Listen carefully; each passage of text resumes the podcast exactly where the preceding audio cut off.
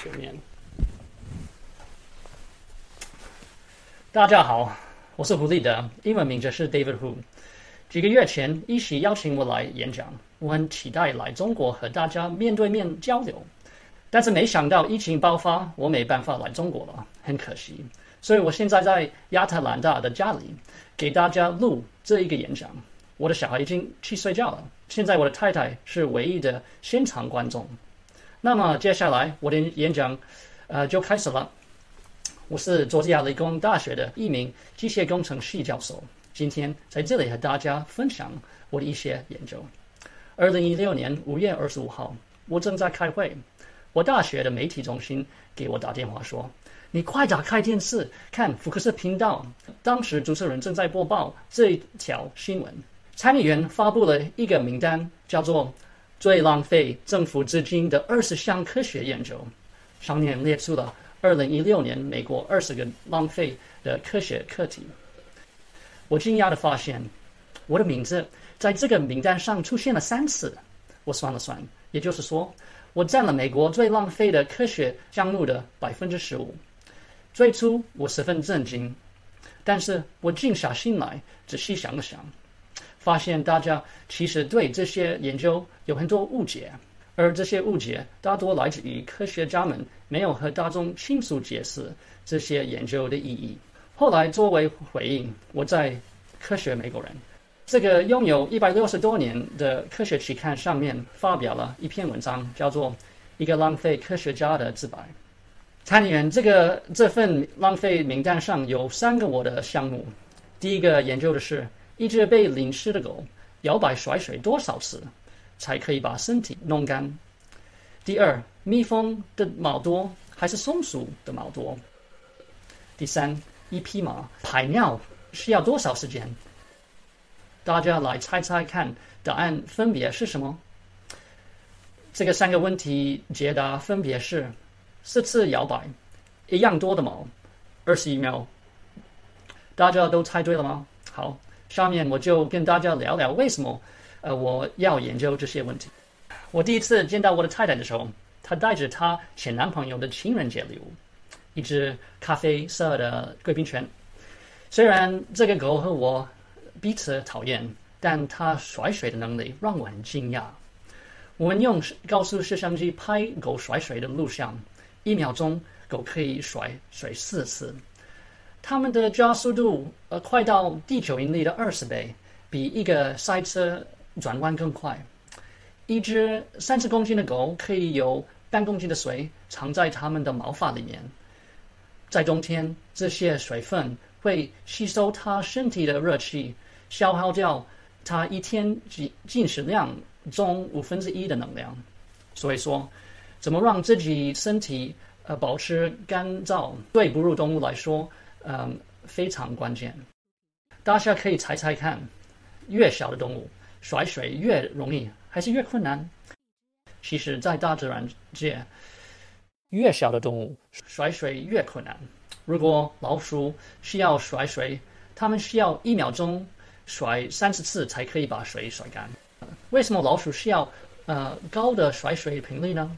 因为呃贴在毛发上的水有表面张力，水上需要足够的离心力才能挣脱水跟毛发间表面张力。半径越小，离心力就越小。就像你站在。旋转木马组最外面，你会感受到最大的离心力。但是站在越靠近中心，离心力越小。所以老鼠因为毛发半径小，甩水离心力小，它需要甩得更快来增加离心力。不同的动物有不同的甩水频率。为什么一只狗可以在一秒钟之内甩掉百分之九十的水？但是洗衣机却需要四十分钟才能把衣服甩干，这个不是因为洗衣机不好，这是因为我们没有设计很容易干的衣服。狗的毛很容易干，但是我们的衣服，特别是牛仔裤，很不容易干。如果我们想节省能源，我们需要在大自然中再去寻找设计的灵感。第二个问题：蜜蜂和松鼠谁的毛发多？哺乳动物、昆虫。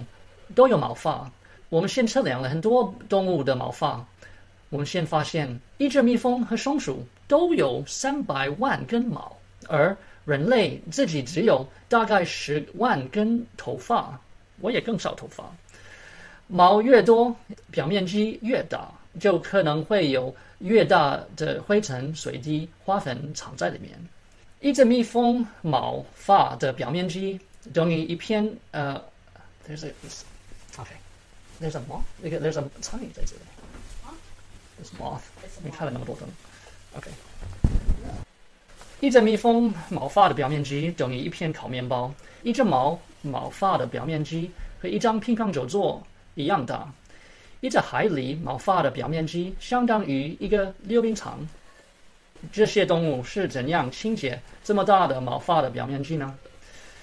我们研究了一下蜜蜂，一只蜜蜂每天要采的花粉是它自己重量的三分之一。在这个过程中，它整个身体都可以被花粉覆盖。但是我们发现。它两分钟内就可以把自己的完全清洁干净。它是怎么做的呢？首先，它毛之间的距离跟一颗花粉的纸巾一样，这样花粉会被卡在毛发的表层，比较容易清洁。其次，因为身体的毛很硬，所以呃毛就像弹簧一样，每次它用脚刷毛，毛会把花粉弹开。如果他每四秒钟刷一次身体，两分钟内就可以把整个身体完全清洁干净。医疗行业的工程师受我们这个研究的启发，发明了一个新型的药贴。原来用于外敷疗伤的呃纱布，表面很平，可以容纳的药量不多。这些工程师受到蜜蜂的启发，设计了新型的带秒的药贴。这样就可以放更多的药在里面，帮助外伤的恢复。这个发明已经申请到专利，这是蜜蜂体毛研究的一个意想不到的应用。我从小就觉得自然有一种魔力，尤其是动物。我总是很好奇，为什么它们形形色色，而各有特长。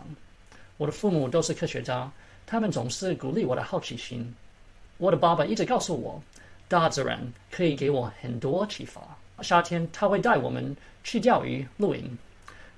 有一次，他在路边捡了一头被车撞死的鹿，在回家路上的三个小时，嗯，我妹妹就跟着死鹿坐在一起。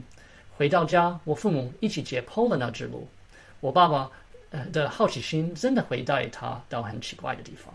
我从小在马尔兰长大，我很幸运考进了自由班。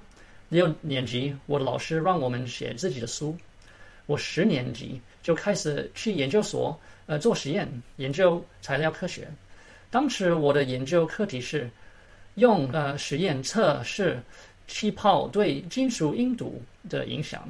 如果你把金属溶解在金属液体里冲气泡，然后再让金属固化，这样呃形成的带有气泡的新金属。会比原来的金属更加呃坚固。这个项目入围了西武科学奖的半决赛，大概也是因为这个奖，我考进了麻省理工了。我的本科导师因为研究床单起皱的规律，拿了搞笑诺贝尔奖。他的导师拿了两次搞笑诺贝尔奖，第一次是他研究了一下为什么茶壶嘴出来的茶水有时候顺着茶壶嘴。六上。第二次，他研究的是有马尾辫的人跑步的时候头发怎么甩动。他们的研究给了我很多启发。我的导师、我的师祖都拿了搞笑诺贝尔奖，我是第三代奖学者。从他们那里，我明白了，会问有意思的问题至关重要。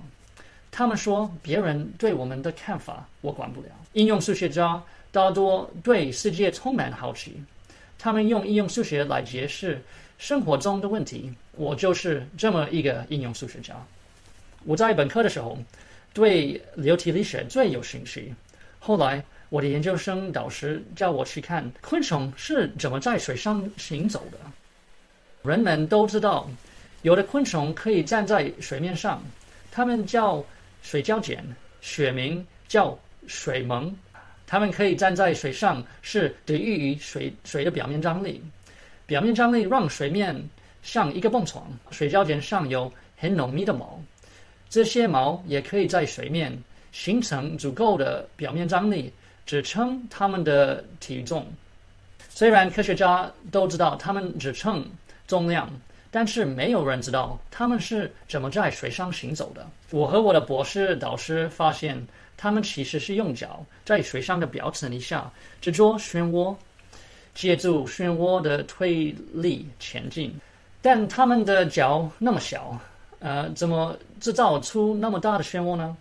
那是因为他们可以通过腿让水面变形，水面变形形成的凹面会把周围的水。往后推，一个很棒的设计师 Brian Chen 对我的研究很有兴趣。他设计了一个类似水胶卷的机器人，重量只有零点三公克。这些机器人有些用太阳能，有些可以在水上跳。如果将来人们要测量水中的化学物质，可以考虑使用这些便宜的机器。我从读博士开始。就发现动物非常的神奇，我很好奇它们的行为和身体形状呃背后的科学道理。自然界许多看似最简单的问题还没有答案，比如为什么机器狗还不是像一只普通的狗那么自然的走路？狗的身体有很多传感器、骨头、肌肉、肌腱，所有这些零件配合起来，让狗可以走路。就像一个魔，就像个魔法一样。我们身边有很多司空见惯的东西，但是不等于我们懂他们的机制。我在本科的时候很幼稚的认为，几乎所有的科学问题已经有答案了。读博士的时候才发现，人类只是解答了很小一部分自然的奥秘，而看似最简单的问题，往往最难解答。研究完昆虫如何在水上行走。我到纽约大学，嗯，开始研究蛇的动物。我不止研究蛇，我还在我的纽约的公寓里养了很多条蛇。我发现蛇上的鳞片是帮助它们在地上滑行的关键。二零零八年起，我开始当教授，做了十十几年的做了十几年的研究，大多数都是这样，受到动物的启发。我所研究的这门学科。就是生物底下的一个分支学科，叫做生物力学。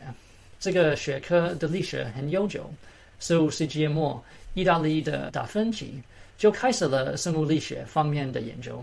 在一九五零年代，伴随着电脑的使用以及高速摄像机的发明，生物力学才成为了一个专业。高速摄像机非常重要，因为动物的运动太快了，人眼看不到。现在大多数的生物学家都在研究细胞和基因，真正的研究的动物的人越来越少了。研究经费也大部分给了基因和细胞的研究了。我觉得这个很可惜，因为研究动物真的很有意思。接下来再和大家分享一些我这几年做的研究。九年前我儿子出生，初为人父，我每天要换很多尿布，我很累。我很闷闷不乐。有一天，我才刚开始换尿布，我儿子就突然开始尿了。那时候我就会有一些生气。我老婆，呃，我老婆发现我没没有耐心的时候，她就会叫我数数。所以我就一边数数，我的儿子一边继续尿了。随着我换尿布的次数越多，我开始觉得他尿的时间挺长啊。我，呃，我数了一下，差不多快数到二十一秒。我换完尿布，自己去洗手间去看自己的排尿时间，居然也差不多也是二十一秒。我当时就觉得这个事情真的很奇怪。我的儿子是一个婴儿，那么小，不过五公斤，我自己是六十公斤，我的重量比他重十倍。我的膀胱的容量也应该比它大十倍多才对，但是为什么我们两个排尿时间是一样的呢？第二天，我就派我的学生去亚特兰大动物园，去记录各种各样动物的排尿时间。我给他们一个秒表，一个水桶，说：如果你没有测量完全所有的动物，呃的排尿时间和容积，你就不用回来了。他们去了一天，回来身体都脏兮兮的，衣服跟我的照相机就有这个排尿的味道。这次在一起，这些视频是第一次呃展示，大家可以感受一下排尿系统的进化。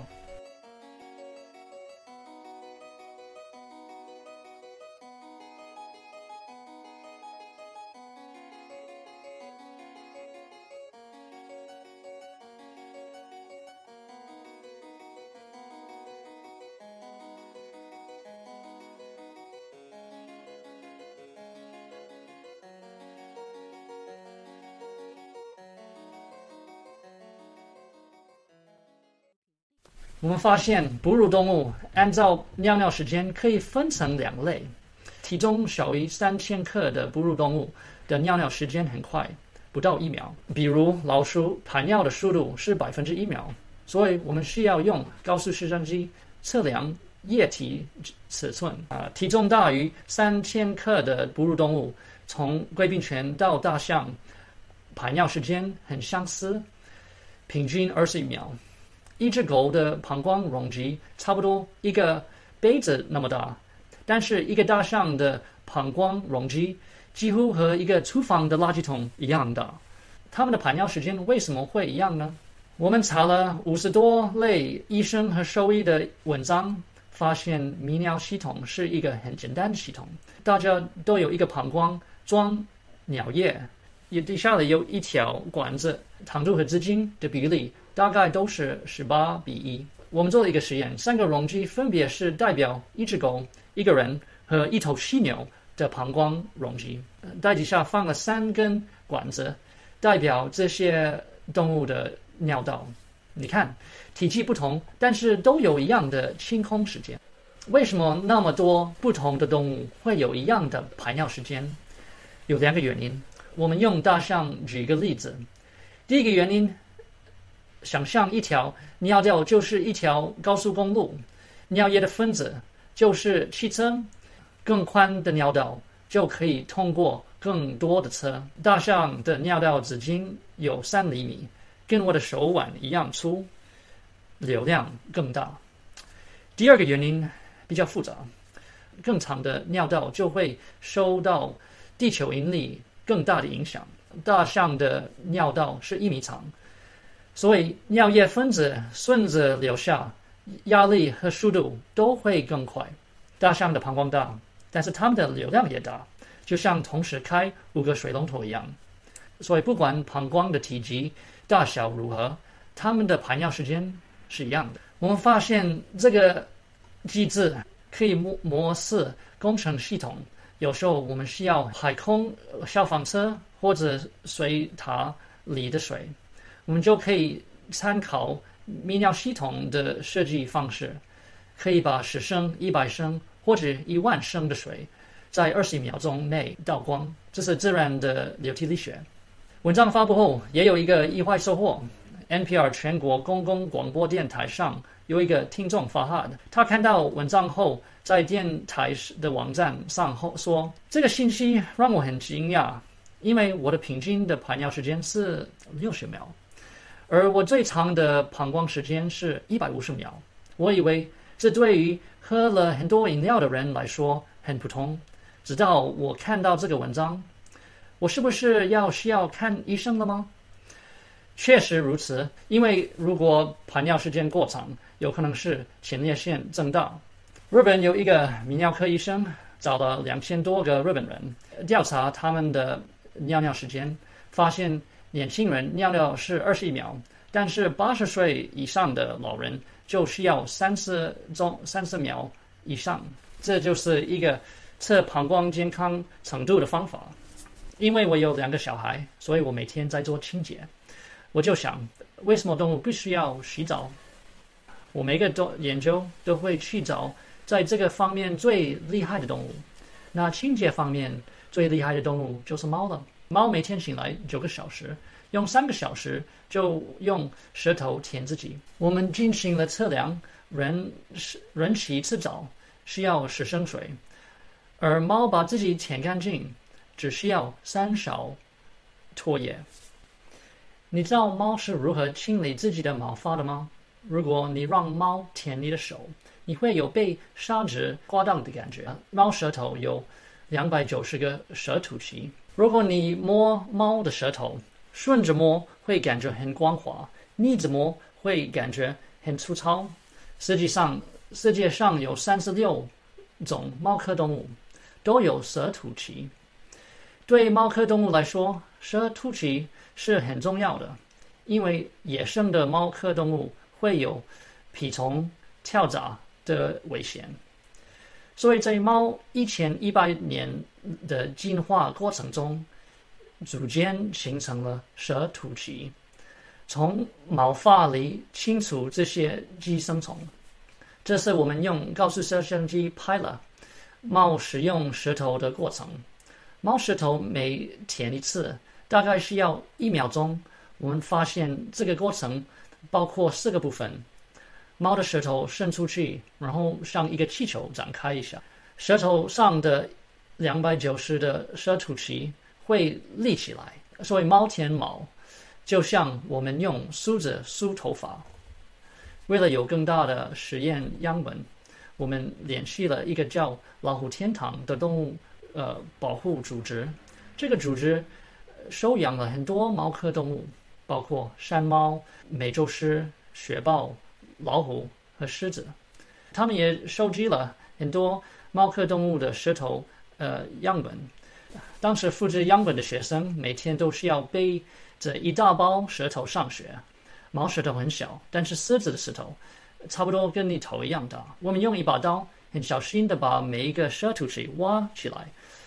这清除过后，用 MRI 扫描做这个录像，我们发现每根凸起。实际上是一个小吸管，这让我们想起蜂鸟的嘴，也是一根小吸管。蜂鸟通过表面张力的作用，可以用这个吸管喝到花蜜。同样的原因，当猫的舌头在嘴里的时候，唾液会自然的进入一个舌吐期里面。当猫在舔毛的时候，舌吐期跟着。毛发接触，毛发会把吐气里的唾液带出来。猫舔毛不仅有清洁作用，而也可以维持体温。通过舔毛，舌头上的吐气把唾液带到皮毛上，唾液蒸发的时候，可以帮助猫降低体温，防止过热。猫本身没有汗腺，这个降体温的过程对猫来说至关重要。猫舔毛的过程是不是也让人嗯联系到我们每天梳头？在过去两百年里，梳子的设计一直都是这样有硬的词，梳子词上面总是缠着很多头发，很难清洁。受到猫舌头突起的启发，我们发明了一个把猫舌头仿生梳子。我们用 3D 打印机打印了四十根类似于猫舌凸起一样的词，放在柔软的硅胶上。这把梳子不会被头发卡住，而且非常好清洁。有一天，我和三个月大的儿子安静地坐在门口看下雨。突然，我的儿子儿子哭了起来。原来是有一只蚊子叮了他一下。我很好奇，下雨的时候，雨滴掉。落的速度是蚊子的大十倍，雨滴比蚊子重五十倍，蚊子怎么不会被雨滴砸死呢？为了做这个实验，我们在实验室喂了几个月的蚊子，蚊子是从呃疾控中心带回来的。后来我们听到了很多抱怨，因为这些蚊子不停的逃跑。我们实验室是整楼里唯一一个研究的活动的。所以，跑了的动物，他们都知道是我们这里的。不过，大家没有被白咬。这是我实验室拍的照片。看，令人讨厌的蚊子竟然那么漂亮。它们的眼睛是绿色的，身体是金色的，翅膀和脚看起来是那么的柔软，像羽毛一样。啊，刚也被蚊子咬了。蚊子跟雨滴一样大，但是雨滴比蚊子重五十倍。一个雨滴砸蚊子，就像一辆汽车砸人。蚊子怎么不会被雨滴砸死呢？我用高速摄像机拍下了雨滴砸蚊子的过程。原来，如果砸中的是翅膀，蚊子就会向那一侧倾斜五十度，让水滴顺着翅膀滑走。如果砸中是身体，蚊子侧不会抵抗，而是迅速顺着雨滴一起下落。在下落的过程中，它也很快和雨滴侧向分离，恢复正常飞行。因为蚊子那么轻，雨滴砸到它们，雨滴不会破。蚊子像打太极拳一样，不去抵抗雨滴，所以它们受到的力不大。所以不好意思，雨滴不能帮助你砸死蚊子。最直接的办法还是用手把蚊子拍死。后来证明，我们关于呃蚊蚊子的研究对微型飞行器制造比较有帮助。借助这项研究，工程师可以让微型飞行器不被雨滴。或者大风弄破，因为轻的东西反倒更安全。这就是今天我想给大家分享的几个研究。我的研究并不是从开始就是那么好玩的。我刚开始做助理教授的时候，我想跟着经费走，不是跟着好想法走，结果并不好。我觉得这样就变成和其他所有的人一样了，心不在研究上了。后来我找到了自己的路。科学家怎么看待这样的研究呢？其实顶顶尖的期刊总是寻找不同的东西，寻找不同的领域。科学家也是人，也愿意看到好玩的东西，所以我们得到的评论意见一直都很好。不过最关键的是，我们研究的有新发现。一个领域再这么好玩。如果你不做新发现，你就没办法发表。这就是应用数学可以一先伸手的地方了。良好的实验设计加上计算，在我全部的论文上都会有数学，没有这些是不行的。也许在回答最开始的问题：科学研究是否应该因为暂时的无用就被指责为浪费呢？我觉得一段路从 A 到 B。如果目的地明确，我们当然可以讨论如何到达更加省油。但是，当我们根本还不知道 B 在哪里的时候，探索的过程又何来的浪费？说，我现在既是一个科学家，也是两两个小孩的爸爸。我的小孩都对科学感兴趣。我看到很多学生来美国读研究所，他们当中也有人接受了最好的科学教育，而且很聪明。但很可惜，他们并没有爱上科学，后来也都在不再追求科学了。在我看来，我们应该把科学当做一个爱好。我也想呼吁科学家更多的参与科学普及，让人们更了解他们的研究。科学不应该是高冷的，而是需要和大家分享的。